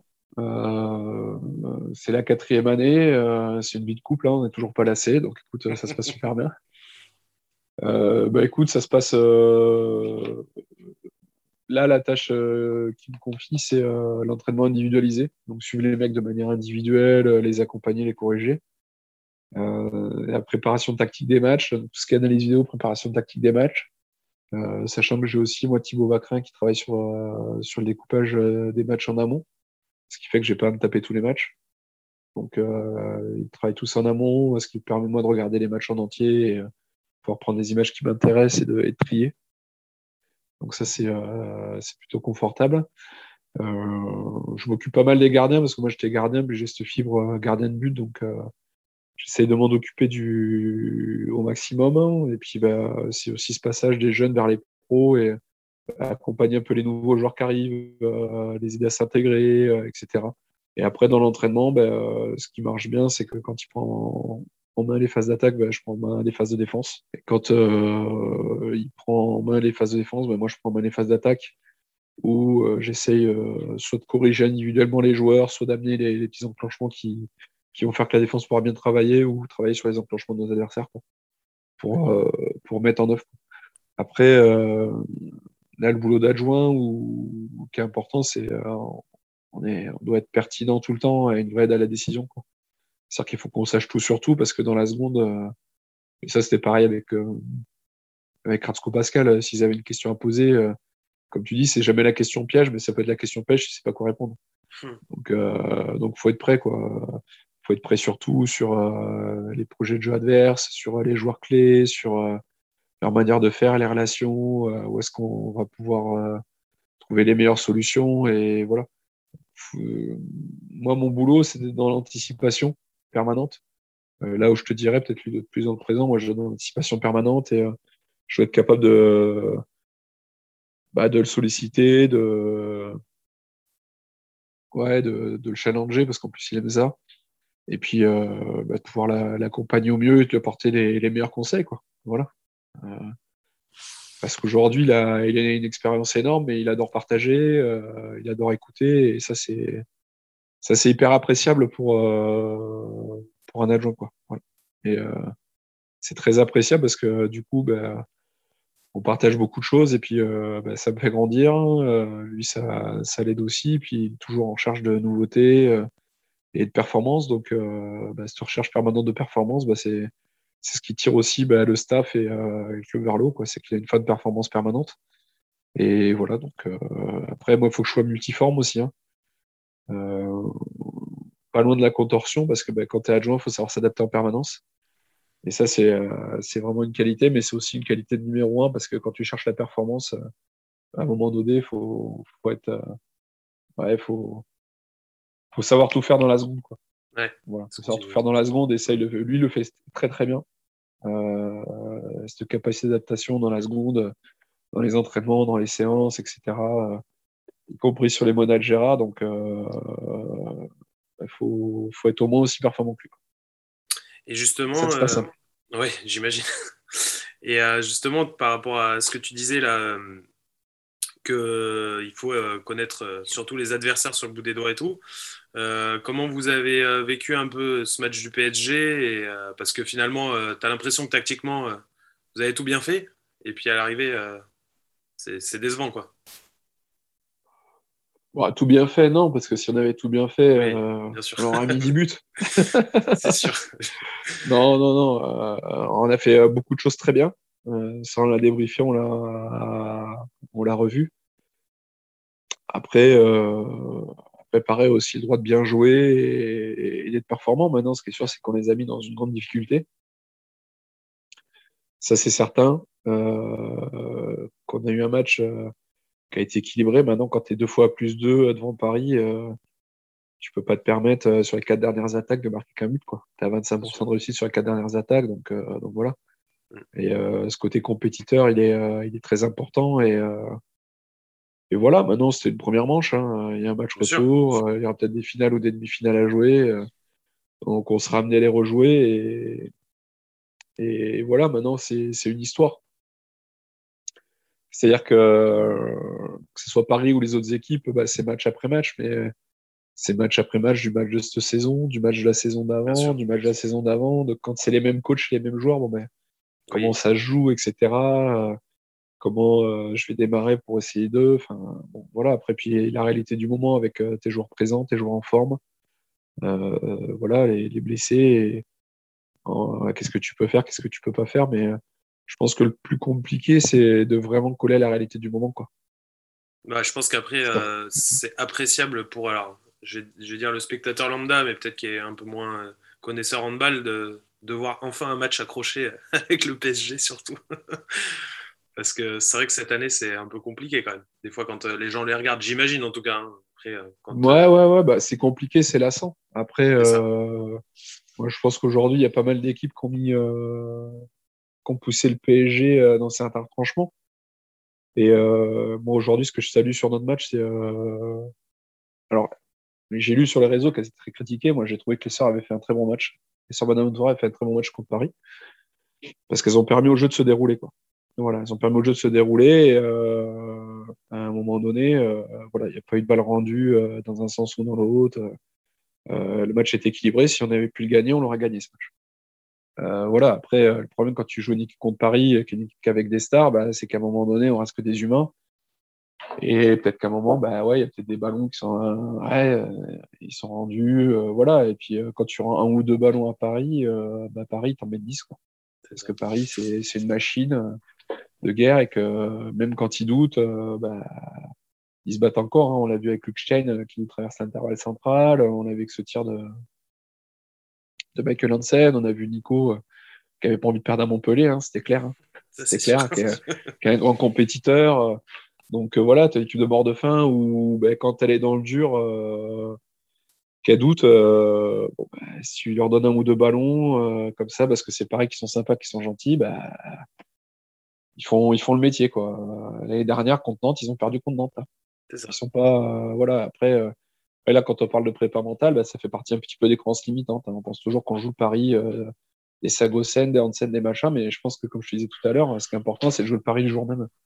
Mmh. Et que le Paris, quand il vient, qu'il se présente sur ton terrain, bah, il vient peut-être se taper tant de milliers de bornes en Ligue des Champions. il est peut-être fatigué, il y a peut-être des mecs blessés c'est ces mecs-là qu'il faut jouer, quoi. C'est pas les mecs qu'on voit euh, sur le site de l'LNH, tout beau, machin. Ouais, mais lui est trop fort dans le highlight, quoi. Euh, dans les highlights, on est tous les meilleurs. Hein. Euh, sur nos réseaux sociaux, on est tous les plus beaux, on est tous les meilleurs. Mais il faut arriver à jouer ces, joueurs le, le, jour J, les joueurs qu'on a en face de nous. Ce que les équipes de Champions League arrivent finalement bien à faire souvent, puisqu'ils sont quand même souvent gênés en Champions League. Donc après, c'est des équipes qui sont taillées aussi, mais je pense qu'ils ont moins cette appréhension de les jouer. Quoi. Ouais, ouais, ouais, complètement. Euh, ils ont moins cette appréhension des jeux parce qu'ils savent les jouer et ils les connaissent par cœur. Et puis après, il ne faut pas oublier que nos adversaires en Champions League, ce qui nous dessert, euh, Paris et nous, euh, c'est qu'aujourd'hui, à part les Allemands, qui sait qu'un championnat aussi dense que le nôtre? C'est ça. Mmh. Les autres, ils jouent juste la Champions League. Hein. C'est ça. les Hongrois, ils ont allez, quatre matchs à jouer dans l'année. Zeged Veszprem, Veszprem Zeged, euh, Veszprem Zeged en finale de coupe, euh, Veszprem Zeged en finale de coupe de la Ligue. Bon, voilà. Euh, allez, et encore, bon, il y a Balaton Furedi qui arrive, il y a un ou deux clubs qui arrivent qui poussent un peu, mais on, fait, on a les deux championnats les plus denses. Aujourd'hui, c'est notre réalité, et aujourd'hui, quand il y a un joueur qui vient à Montpellier ou à Paris, bah ouais, c'est fun, hein, c'est cool, mais il va qu'il se tape tout le championnat de France et aller se faire casser la bouche à, Créteil, euh, à Tremblay quand ils étaient là, à Ivry. Il faut y aller à Cesson et compagnie à se faire taper dessus. Hein. Donc, euh, donc voilà. Et, et aujourd'hui, ben, les clubs français et, les clubs allemands ben, sont les seuls à se faire taper dessus régulièrement euh, tous les trois jours. Alors que les autres clubs, voilà. Mais ce qui fait aussi qu'on gagne. Hein. C'est-à-dire quand on bat Mechef, quand on bat Zeged, quand on bat Kiel, enfin on fait match nul contre Zeged et j'espère quand on battra Holborg chez nous, et Verum euh, et qu'on va gagner à Zagreb, ce qui n'est pas chose aisée, euh, bah, c'est aussi parce que bah, dans le championnat, ça tape. Bien sûr. Et ben nous, on s'est tapé. Et en, championnat, en tapant le championnat, puis on tape en Champions League. Alors qu'en Champions League, ils sont un peu plus tendres. Hein. Euh, ils aiment bien défendre à l'espagnol. On monte, on descend, on fait semblant. C'est super bien ces tactiques. Hein. Mais ils n'aiment pas prendre de coups. Et comme nous, on est abandonné, voilà. Et c'est ce qui fait que des clubs bah, comme français comme les nôtres peuvent s'en sortir. C'est notre style de jeu. Donc, donc voilà, et je pense que Paris, euh, il y a une belle rivalité, il y a, une belle équipe, mais tu vois, Aix, qui est une très belle équipe du moment, bah, Paris a le rythme de Ligue des Champions, et Aix n'avait pas encore peut-être son rythme, était peut-être un peu fatigué, n'a pas réussi à poser son jeu sur Paris. Quoi. Mm. Alors que Aix, ça reste une super équipe et qui joue de mieux en mieux. Donc euh, voilà, aujourd'hui, on a un championnat qui est très dense. Hein. Aix, Nîmes, Nantes, euh, voilà, c'est on est sur un championnat de tableau qui est compliqué.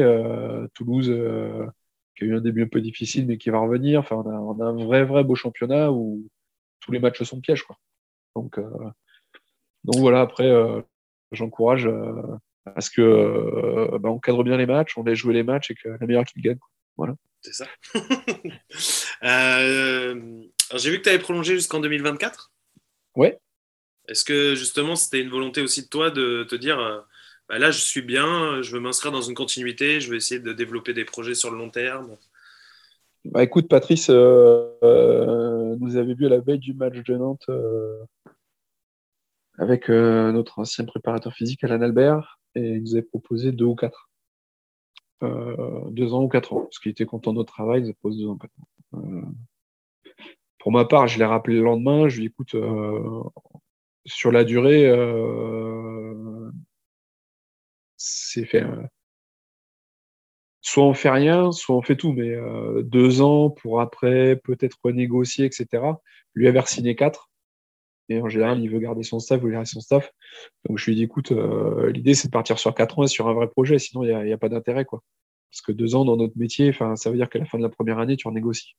Ouais. Donc ça sert à rien. Quoi. Et quand on veut construire quelque chose dans la durée et pérenne, il faut savoir s'engager. quoi. Donc, mon choix des 4 ans, c'était un choix d'engagement. Bah, par, rapport, par rapport à lui, par rapport à la confiance qu'il t'offre, parce que c'est pas tous les jours qu'on un contrat de 4 ans, qui est quand même quelque chose d'exceptionnel dans, dans, notre sport. un contrat de 4 ans qui était offert par le club de Montpellier, c'est quand même une belle reconnaissance. Donc à un moment donné, il faut, il faut savoir l'apprécier et, puis il faut savoir s'engager à 2000%. Quoi. Donc euh, bah, j'ai essayé de m'engager à 2000% et, et voilà, aussi bien euh, pour aller chercher des titres et continuer à performer que pour continuer à faire grandir la, la MHV Academy. C'est ouais, un vrai choix d'engagement euh, à long terme dans notre métier. Ok. Alors, je voulais savoir si tu avais des petites routines les jours de match, toi? Si tu avais des, petits, euh, des petits gris-gris ou je sais pas, des choses qui te, que tu faisais toujours les jours de match? Alors, des gris-gris, non. Euh, des routines, oui, parce que bon, comme euh, je fais un peu de prépa mentale, ma première préparation, je la fais sur moi. donc, donc voilà, donc ouais, je suis plutôt dans, dans ma perception interne et savoir où je suis, si, la, si je suis pressurisé si je suis trop calme, et à ce moment-là, je mets, je mets en place quelques routines. Euh, là, je travaille pas mal de, sur la respiration. Euh, je suis aussi instructeur Oxygène Advantage. Donc, j'expliquerai dans une autre vie ce que c'est si tu as du temps. Euh, je pratique le Wim Hof et là, je travaille pas mal sur la respiration, tout ce qui peut être soit dynamisant, soit ce qui me permet d'être focus, calme, pour faire, pour faire simple. Et, et je m'en sers, ça se voit pas forcément. je m'en sers sur le banc, je m'en sers avant pour, pour mettre euh, au bon endroit, pour être concentré, pour, pour euh, pouvoir être, euh, ouais, pour être concentré, performant, sans trop m'exciter sur le banc. Quoi. D'accord. Et être, avoir l'heure plus nécessaire pour apporter les bons conseils, que ce soit au jour ou à Patrice, au bon moment. Quoi. Ok. Alors, je voulais savoir aussi un petit peu ta vision sur la diffusion du hand, parce que c'est quelque chose dont on a beaucoup parlé sur les dernières interviews avec les différentes personnalités qu'on a pu avoir. Mais on sait que par exemple, euh, bah, la Champions League, euh, alors c'est un peu mieux cette année parce qu'on a quand même les matchs en direct, mais l'an dernier c'était souvent en différé. Et, euh, c'est vrai que c'est pas. Enfin, c'est sur des chaînes, mais qui sont pas forcément de premier plan. Et c'est vrai qu'on se pose toujours la question de savoir où est la place du hand au milieu de tout ça. Quoi. Bah écoute, quand euh, le hand est vendu dans le lot d'Eurosport avec le ski, euh, et qu'en fait les mecs d'Eurosport sont intéressés par le ski puis qu'ils prennent le hand parce que c'est avec le ski, bon bah voilà. T'as ta réponse. Enfin, aujourd'hui, c'est. Moi, je pense qu'on était très bien sur Bein Sport. Euh, malheureusement, bon, ça n'a pas pu se faire, que c'est des problèmes financiers. Le championnat y est encore, donc ça c'est très bien. L'année dernière, ce qui était super pour tout le monde en période Covid, tout le monde nous suive, c'était euh, qu'on puisse nous suivre sur YouTube. Euh, ça, c'était top. Euh, cette année, il y a la LNH TV qui continue un petit peu ça, donc ça, c'est bien pour, pour qu'on puisse nous voir. Par contre, bon, ben, ce qui nous fera passer un cap aujourd'hui, un vrai cap, c'est l'achat des droits TV du hand, notamment sur le championnat de France, pour, pour qu'on puisse passer un cap financier, qu'on puisse mieux se structurer et puis avoir un, un vrai sport professionnel. Quoi. C'est ce qui a fait passer le cap du rugby euh, il y a quelques années. Euh. et aujourd'hui, on, là, j'ai lu un article il y a quoi Il y a trois semaines en équipe. C'était le basket qui est en danger un peu à cause de ça. Oui, c'est ça. Problème des droits TV, euh, etc. À un moment donné, il n'y a, pas, a pas photo. Hein. Aujourd'hui, on est malin, on va dire qu'on développe différemment, mais on va chercher voilà, FDI Stadium, on fait du naming, on fait plein de choses, on est dynamique. Aujourd'hui, au niveau du match on a une chance d'avoir un, président des actionnaires, un président euh, des et un pôle d'actionnaires très, très, très dynamique. Euh, ce qui fait qu'on a économiquement, on est, on, est bien. D'accord? Maintenant, on n'est pas au niveau de Paris, hein, clairement. On n'est pas au niveau du PSG ou voilà, mais pour moi, la diffusion, ben, déjà au tout venant, c'est important pour euh, faire connaître notre sport. Parce qu'on fait partie quand même des sports qui sont plébiscités lors des JO. On a toujours des résultats de ouf. On est toujours le premier élève de la classe. Euh, bah, toujours le premier élève de le premier, mais on est toujours au fond de la classe en termes de droit TV. C'est ça. Donc, euh, donc voilà. Donc, euh, ouais, pour moi, c'est une déception. Après, c'est pas mon métier, si tu veux, le marketing. Le... bien sûr. Et tout ça, la vente de droit TV, j'aimerais qu'on soit mieux diffusé, c'est sûr. Eurosport Player, c'est sympa. mais je préférais que ouais, que les commentateurs d'Eurosport, que Fernand, euh, bah, ils soient euh, plus au bord du terrain, euh, comme le sont François-Xavier Houlet et, ses collègues, voilà, pour vivre les choses et, et, le vivre avec nous, quoi. Parce que, voilà. Et, c'est clair que tant qu'on n'aura pas de droits TV dignes de ce nom, ça sera un frein au développement de notre sport. Voilà. Et, on subira la concurrence bah, des pots, enfin, d'un grand club comme Clissé parce qu'ils ont un taux d'imposition beaucoup moins important. Donc, ils ont un budget qui est, très important, mais qui n'est pas si fou que ça, mais avec euh, beaucoup moins d'imposition, euh, un niveau de vie beaucoup plus bas, bah, c'est beaucoup plus sympa pour eux d'attirer les joueurs chez eux. C'est beaucoup plus facile. quoi. Donc euh, voilà, là, ils font un mercato de dingue pour dans un an, pour dans deux ans. ouais. C'est fou. Quoi. Mais bon, voilà. Donc on a besoin de ça, mais j'ai pas de j'ai pas de solution par rapport à ça. Je le déplore malheureusement. Oui, c'est pas simple. Euh, ce que je te propose, donc, on passe à la partie euh, des questions des auditeurs. Ouais, les gens t'ont posé des, questions, donc euh, il y a un peu de tout, tu vas voir. Ouais, j'ai des collègues qui n'ont pas dû poser des questions pas très intelligentes, je suis sûr. Ouais, mais j'ai trié un peu quand même. Ouais. j'ai un ou deux potes qui m'ont prévenu, j'ai fait ouais, d'accord. alors, la première, c'est quel mode de joueur apprécies-tu le plus? Alors, mode, euh, là, ça me semble un petit peu. Euh, ouais, ouais, ouais. Je dirais oui, type. Enfin, mode, parce que bon, on dit plus des modes de jeu que des modes de joueurs, mais. Euh, ouais, ouais, non, mais je comprends à peu près la question. Comment te dire? Moi, ce qui m'intéresse, c'est l'équipe. Donc, moi, je te dirais, c'est le bon mode de joueur pour la bonne équipe. C'est-à-dire que ce qui doit faire la richesse d'une équipe, moi, l'équipe que, que je trouvais vraiment vraiment riche, c'était l'équipe du Vardar quand ils ont gagné un titre de Ligue des Champions. C'est-à-dire qu'ils étaient capables d'avoir Stas Koubé, euh, le petit mi-centre hyper talentueux euh, qui sait tout faire, avec Christopan à côté, avec un Karasic euh, mettre Landa, mais qui est un joueur extraordinaire, avec un Borozan qui, est, un animal. Hein, voilà, ils avaient une richesse dans l'équipe qui était, qui était extraordinaire hein, parce qu'il y avait des grands, il y avait des petits il y avait des rapides des joueurs intelligents. Et je pense qu'aujourd'hui, euh, c'est ça qui fait la richesse d'une équipe. Et euh, je te dirais que le profil de joueur, ben, il doit correspondre à ça. C'est-à-dire que si tu n'as que des grands balaises, à un moment donné, tu vas, être, euh, tu avoir des problèmes. C'est que des petits, tu avoir des problèmes. Et je pense que c'est la diversité qui fait la richesse. moi, pour moi, le, Alors après, pour être plus précis dans la réponse, moi, le joueur que j'aime beaucoup, c'est Douniac parce qu'il attaque, il défend. Euh, quand il défend devant sur la 3-2-1, que ce soit avec la Croatie ou avec qui, il est, euh, démoniaque. Euh, quand il a des ballons importants à gérer, bah, il sait faire le métier. Voilà, quoi. Pour lui, il n'y a, pas de petit match. Il est présent sur tous les matchs. Quoi. Là, je regarde régulièrement la Bundesliga. Euh, Parfois, ils mettent une tolère la gaine, sauf que le premier quart d'heure, ils sont en difficulté. Bon, bah, vas-y, filez-moi les balles, les gars, je vais, m'en occuper. Quoi. Donc, donc, euh, donc voilà, dans le, profil de joueur, euh, c'est pas tant par le profil physique, même si c'est quand même un mec qui est très grand et euh, qui joue parfaitement bien avec sa motricité, etc. Mais c'est cette intelligence de jeu qui, dégage. Que ce soit offensivement, défensivement, où il sait très bien jouer des deux côtés du terrain. Il sait reconnaître les moments forts, les moments importants d'un match, gérer les ballons et bah, comme pas surprise, c'est lui qui marque le but. Tout le monde le sait, mais il le marque quand même, quoi. C'est ça. Et on sait où il tire, mais il le marque quand même. Donc c'est non, mais c'est pénible de jouer des mecs comme ça. Quoi. Ah, Pour autant, bon, à Montpellier, bon, on l'a quand même bien secoué. Quoi. Oui, c'est vrai. Alors, euh, la deuxième question, euh, c'était sur quel principe de base tu construisais tes séances D'accord, c'est vaste hein, parce qu'il y a beaucoup de séances. on va dire quelles sont euh, les choses inaliénables pour toi en séance qui t'animent le plus, sur lesquelles toi tu dérogerais pas. quoi. alors, si c'est une séance collective, euh, moi j'aime bien m'interrompre sur des jeux. Jeux défi.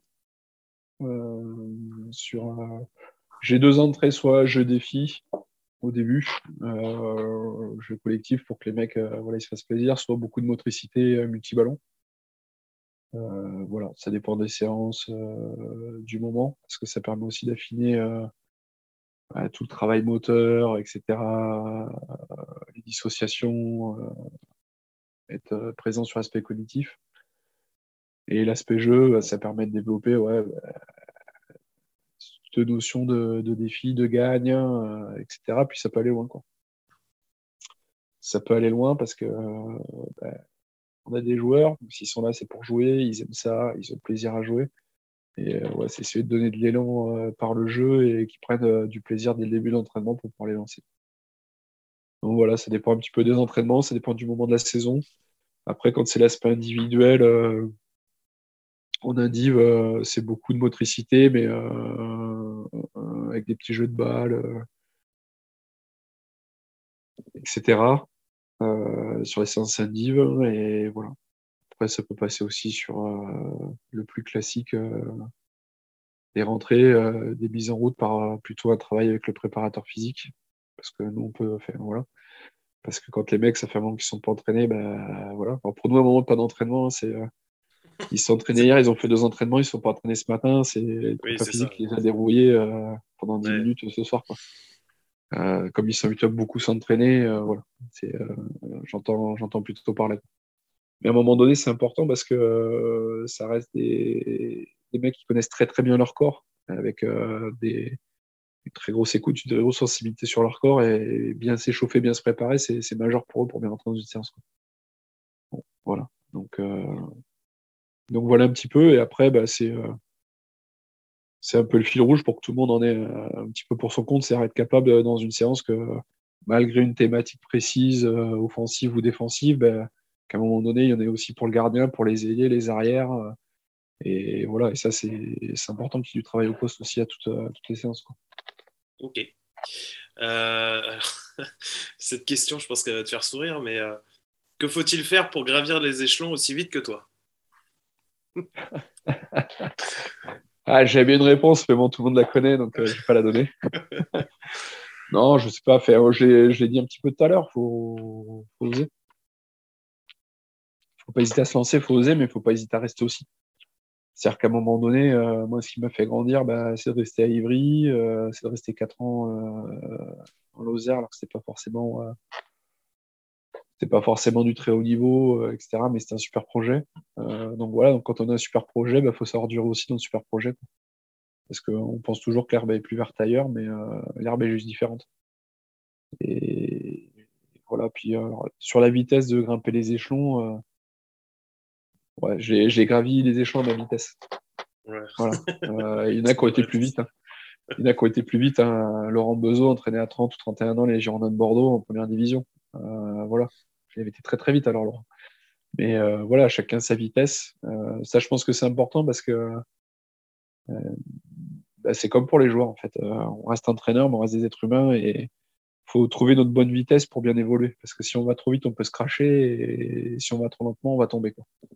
Donc, donc voilà, je pense qu'il faut que chacun se respecte aussi, trouve, trouve son bon rythme et sa bonne vitesse. Et ça sert à rien de s'affoler dès qu'il y a une annonce qui passe, etc. Il faut déjà bien bosser dans son club faut s'investir à 2000%. Et puis, euh, et puis voilà, puis quand on a un projet qui nous plaît, qui nous passionne, euh, on peut y passer sa vie. Hein. Comme j'ai dit, si j'ai pas été euh, décroché au pied de biche de mon pont, peut-être que j'y serais encore. Hein. C'est vrai. Donc, donc voilà, donc c'est ça, c'est ça aussi. Quoi. Et j'ai eu Manu Mayonnaise la semaine dernière aussi, qui lui, à 24 ans, était à Mios, donc c'est encore plus. Ah oui, bah, attends, Manu, Manu, il était tombé dedans étant petit. C'est ça. famille, à 17-18 ans, il était déjà sur le terrain avec dans le, pro, avec dans, le, dans le chaudron de potions magiques, c'est ça. Ouais, c'est ça, c'est ça. La, super famille Mayonnaise, euh, exceptionnelle. Euh, alors, la question d'après, c'était comment t'étais venu l'envie d'entraîner? Bah, En fait, euh, ouais, je l'ai raconté dans mon parcours. à 17 ans, je m'étais tordu la cheville sur un entraînement et j'ai Gaël Blanc qui m'a dit bah, Tiens, prends l'entraînement, etc. J'étais parti pour le dépanner et puis en fait, j'ai aimé ça. J'ai aimé le contact avec les joueurs, j'ai aimé euh, les transformer, j'ai aimé euh, les faire performer, leur amener une plus-value. Euh. Puis ils avaient l'air contents. Comme ils étaient contents et que j'étais content aussi, je dis bon, on va continuer. Voilà, puis j'ai pris mes cahiers, j'ai préparé, j'ai j'ai Michel Cousset, donc Madame Cousset qui m'a qui m'a tantiné, qui s'occupait de moi pour voilà pour, pour l'entraînement, qui s'occupe toujours de moi. Donc donc voilà, on s'appelle toujours pour savoir comment ça va, regarde les matchs, on discute, on échange. Euh, voilà. Et je pense que c'est important d'avoir ce lien. Et puis, ouais, c'est la passion. Hein. Puis j'aimais le hand, j'avais déjà joué, j'avais déjà arbitré, j'étais au conseil d'administration, il manquait plus que l'entraînement. Donc, euh, c'est ça. fallait se lancer. T'as bouclé la boucle. voilà, c'est ça. Euh, alors, la question d'après, c'était de savoir si tu écoutais des podcasts. Oui, bah, j'écoute le tien d'abord. Comme je t'ai dit, j'avais suivi sur les Ivriens qui m'avaient, euh, j'avais, euh, j'avais beaucoup aimé bah, entre Pablo et Yacine, parce que j'ai, bah, parce ont un parcours aussi où ils ont été très vite tous les deux. Hein. Voilà, Pablo était très très vite, hein, si on va par là, mais ils ont fait le parcours à leur vitesse, quoi, avec leur vitesse, avec leur talent, ils ont vécu des choses énormes à Ivry, et c'est en ça que Ivry est un, un très bon club formateur, c'est qu'ils ont formé des grands joueurs, mais ils forment aussi beaucoup beaucoup d'entraîneurs. Et voilà. Et ça, c'est quelque chose. Et il y a aussi cette, bah, cette, filiation un peu ivrienne où quand on y est passé, où on a été formé, bah, voilà, c'est toujours plaisir de, de croiser ces gens-là. Et j'avais écouté avec beaucoup de plaisir. J'ai écouté aussi celui de François Xavier, Oulet. Ouais. Je l'ai trouvé très sympa. Et puis, euh, j'écoute des podcasts aussi bah, de prépa mentale, de prépa physique. Hein. Aujourd'hui, euh, voilà, quand je trouve des choses qui m'intéressent et que j'ai un petit peu de temps, euh, voilà, soit je lis, soit j'écoute des podcasts. Voilà. Ok. Alors, euh, moi, je vais finir par te, te, mettre un petit peu dans la difficulté. Ça ouais, ok. Aussi. bah, non, je pense que tu vas peut-être pas y être. En plus, tu as déjà un peu répondu tout à l'heure, mais bon, je vais voir si tu as, si as, la même réponse. Euh, bah, C'était de savoir si tu devais garder un joueur qui t'a marqué dans ton parcours. C'est dur. Un joueur qui m'a marqué dans mon parcours Ouais, c'est long. Un joueur ou une joueuse ou une joueuse, ça peut être une, joueuse. J'étais parti sur un joueur parce que je me suis dit, euh, il va me sortir un garçon, mais ça peut être une fille, effectivement. Ouais, c'est là, là, ouais, là, tu mets vraiment dans la difficulté parce que euh, j'ai rencontré beaucoup de monde. Et oui. le parcours n'est pas encore terminé, mais. Euh... Je sais pas, par ses qualités physiques, par ses qualités de handballeur, par ses qualités humaines, je sais pas, ça peut être plein de choses. Hein. Et un mec euh, qui t'a. Ouais. Ouais, tu vas me laisser réfléchir là parce que c'est compliqué. Là. Ah, mais je te laisse réfléchir, sans souci. Je, je, te répondrai avant la fin du podcast parce que là, c'est vraiment chaud. Ok. Et euh, dernière petite chose, euh, bah, c'était de savoir un petit peu comment tu voyais l'évolution du handball français. écoute, super bien. que ça soit... enfin, là, je vais commencer par le féminin parce que je trouve que le handball féminin, pour moi, c'est une vitesse énorme. Et euh... ça me régale parce que moi, j'étais dans un club mixte. On m'a toujours dit, ouais, le handball, soit masculin, soit féminin. Mais pour moi, le handball a toujours été mixte, si tu veux. Euh, Il y a toujours eu les filles et les garçons. Donc, euh, pour moi, c'est le, premier sport co euh, mix de France. Pour moi, c'est le, handball de base. Donc, euh, moi, je trouve que le handball féminin évolue super vite, super bien. Qui a toujours forcément Metz, qui a toujours Sophie Bordelais qui sort des filles, qui a Brest qui, fait un super travail. ça bosse de partout. Dijon, Besançon, Besançon qui va battre Brest hier à Brest. voilà. Donc, non, il y a un super travail qui est fait sur, sur l'emballage féminin là aujourd'hui, avec un gros, gros développement. On voit notre équipe nationale avec Olivier quand on fait des perfs énormes au jeu. Donc ça, moi, ça me, ça me régale. Et puis, ce que je trouve énorme, c'est le parcours de Nantes l'année dernière avec, avec M. Sorina à la tête de l'équipe de Nantes avec un staff euh, un peu nouveau et puis bah, qui casse tout de suite. Et euh, voilà, je trouve que nos équipes aujourd'hui bah, sur la place européenne euh, commencent à rayonner et, ça c'est bien parce que ça a été long, ça a été dur. on s'est cassé les dents pendant de très longues années sur les Coupes d'Europe. On a eu des super titres avec Besançon au Coupe des Coupes, etc. Mais avec M. Maréchal, mais après il y a eu des moments plus difficiles et aujourd'hui, bah, je trouve que l'handball français féminin rayonne y compris chez les jeunes joueuses, la formation qui arrive euh, très fort. On voit avec la, jeune pivot là, qui a été extraordinaire sur les jeux. Mmh. Et voilà, et puis écoute, sur les garçons, euh, sur le championnat, je trouve qu'on évolue bien. C'est de plus en plus dense. Euh, même si, là je parlais plus tôt, j'espère qu'on aura le championnat pour être encore plus beau, encore plus fort avec un peu plus d'investissement de, partenaires privés. Euh, pour qu'on puisse se construire vraiment un championnat de 10 de snow, parce qu'on est vraiment un pays de handball. Euh, ça, c'est clair. Et euh, après, sur. moi, je vois de belles arrivées là, sur les jeunes joueurs qui arrivent, que ce soit bah, ceux forcément issus de la formation Montpellier-Rennes, mais aussi sur les autres je pense que le sélectionneur va être embêté dans le choix des gauchers, hein, ça c'est clair, encore une fois. Il y a des chances. Mais bon, c'est des bons choix, quoi. C'est des bons choix. Euh, tu as des années où on aurait dit ça à Daniel Constantini quand il a démarré dans les années 80, qu'on en serait là aujourd'hui. nous aurait pris pour des tarés. Quoi. En même temps, il a, il a enchaîné le truc, il a, il a créé le projet avec le président de la Fédé de l'époque, avec le DTN de l'époque, etc. Ils ont enclenché le projet, puis aujourd'hui, ben, on en est là. Puis l'évolution, écoute, moi, quand je vois l'évolution de l'équipe de France, que l'équipe de France s'ouvre euh, ouvre des portes et permet à des jeunes de rentrer, de voir, etc. Euh, que le sélectionneur et, son adjoint bah, sont attentifs à ce qui se passe dans le championnat, l'évolution des joueurs euh, français dans le championnat français, le championnat étranger, je trouve ça très positif. Je trouve ça très positif. à un moment donné, j'étais j'étais inquiet parce que bah, ça restait assez fermé, etc. Mais je pense qu'aujourd'hui, bah, en ouvrant des portes comme ça, bah, ça va motiver d'autres jeunes, euh, ça va, ça va challenger beaucoup de monde. Et ben, ça va permettre à l'équipe de France d'être euh, toujours sur euh, ce toit de l'Olympe. Quoi. Voilà, ça, je... Non, je trouve ça super intéressant. Puis là, il y a un peu de renouvellement sur les équipes de France jeunes aussi. Là. moins de 21, moins de 19, moins de 17. Et bah, écoute, c'est bien. Je trouve que ça, je trouve que ça apporte de l'oxygène. Et puis, je trouve ça bien. Puis, on va en profiter pour souhaiter la bienvenue à notre nouveau DTN. Pascal Bourget, qui est, officiellement maintenant euh, directeur technique national. Donc, euh, bah, bienvenue Pascal, et puis euh, félicitations. Je pense que tu mérites, et puis on t'attend impatiemment à Montpellier. Quoi. et maintenant, tu es re dans les embrouilles, puisqu'il faut que tu me donnes un joueur. Bah, écoute, sur, moi, sur la plasticité, alors les gens cherchent ce que ça veut dire. non, sur la plasticité, le, la gentillesse sur, euh, sur beaucoup de choses. Le professionnel, j'arrive François-Xavier Chapon. Euh, parce que c'est le mec, euh, à 34 balais, bah, il arrive toujours à, se transformer, à faire évoluer sa, manière de gauler, son style, etc. En allez, une, deux séances grand maximum, il était capable de, de faire évoluer les choses. Quoi. Et ça, j'ai trouvé ça énorme parce que ça lui a permis de continuer à performer de faire une carrière euh, de longue durée. Et je pense que c'est un gardien, un très très bon gardien chemin de France qui a été sous-évalué et qui aurait, mérité de porter un peu plus cette suite bleu-blanc-rouge.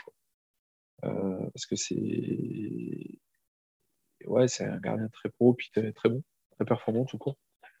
Et cette plasticité-là, elle était, euh, elle était quand même assez extraordinaire. Donc, pour la plasticité, j'irais François Xavier. Euh, après, euh, si je devais en chercher d'autres, euh, je t'en trouverai d'autres d'ici la fin, mais euh, peut-être que vous ne connaîtrez pas. tu me les enverras. Je les, je voilà, les je les enverrai. je les mettrai dans la zone. Bah écoute, en tout cas, ça va être le moment pour moi de te remercier, David. Déjà, je vais dire un petit mot, c'est que bah, tu as été très disponible et que bah, les gens pourraient se dire c'est l'adjoint de Montpellier, comment il fait pour l'avoir et tout. Mais en fait, euh, la, non, mais l'avantage de notre monde du hand, quand même, c'est que les gens restent très disponibles. Et comme tu dis, on a quand même tous des parcours où, euh, bah, à un moment donné, on est parti euh, en bas et on ne l'oublie pas. Et, donc, voilà, je tenais vraiment à te remercier pour ta disponibilité, ta gentillesse. Et puis, je vais te laisser le mot de la fin. Non, bah, merci de m'avoir sollicité. Après, je pense qu'il ne faut pas qu'on oublie d'où on vient. Ça, c'est la base. Euh, et puis, euh, nous, on reste toujours ouvert. Hein. Hier, j'avais euh, j'avais une famille d'Andernos qui était là. Il y avait un jeune licencié d'Andernos de 10 ans qui était là, qui était, venu, nous avait fait un petit mail, est-ce que je peux venir à l'entraînement, etc. On me dit, bah écoutez, les créneaux, c'est là. À titre exceptionnel, vous pouvez venir. voilà. Donc, nous, on reste toujours ouvert, on accueille tous les entraîneurs. On a cette culture de l'accueil et du partage. Donc, donc voilà, moi, j'ai toujours eu, parce que c'est comme ça que je me suis formé, c'est comme ça que j'ai été accueilli à mon pont. Euh, j'espère et je continue de le transmettre. Et aujourd'hui, on a aussi cette valeur-là qui est, qui est imprégnée dans l'ADN du club de Montpellier. Donc, c'est aussi pour ça que je suis à Montpellier que ça me va bien. Quoi. Donc, euh, donc voilà, merci à toi, bon courage à tout le monde. Et puis, euh, faites les choses à la bonne vitesse. Et quand vous avez des beaux projets, des beaux projets investissez-vous à 1000% et, et c'est parfait. Et sachez que les portes de Bouillon euh, ou du FTI Stadium euh, sont toujours ouvertes. Voilà. Merci David, à bientôt. Merci à toi, à bientôt Romain. Ciao. Ciao.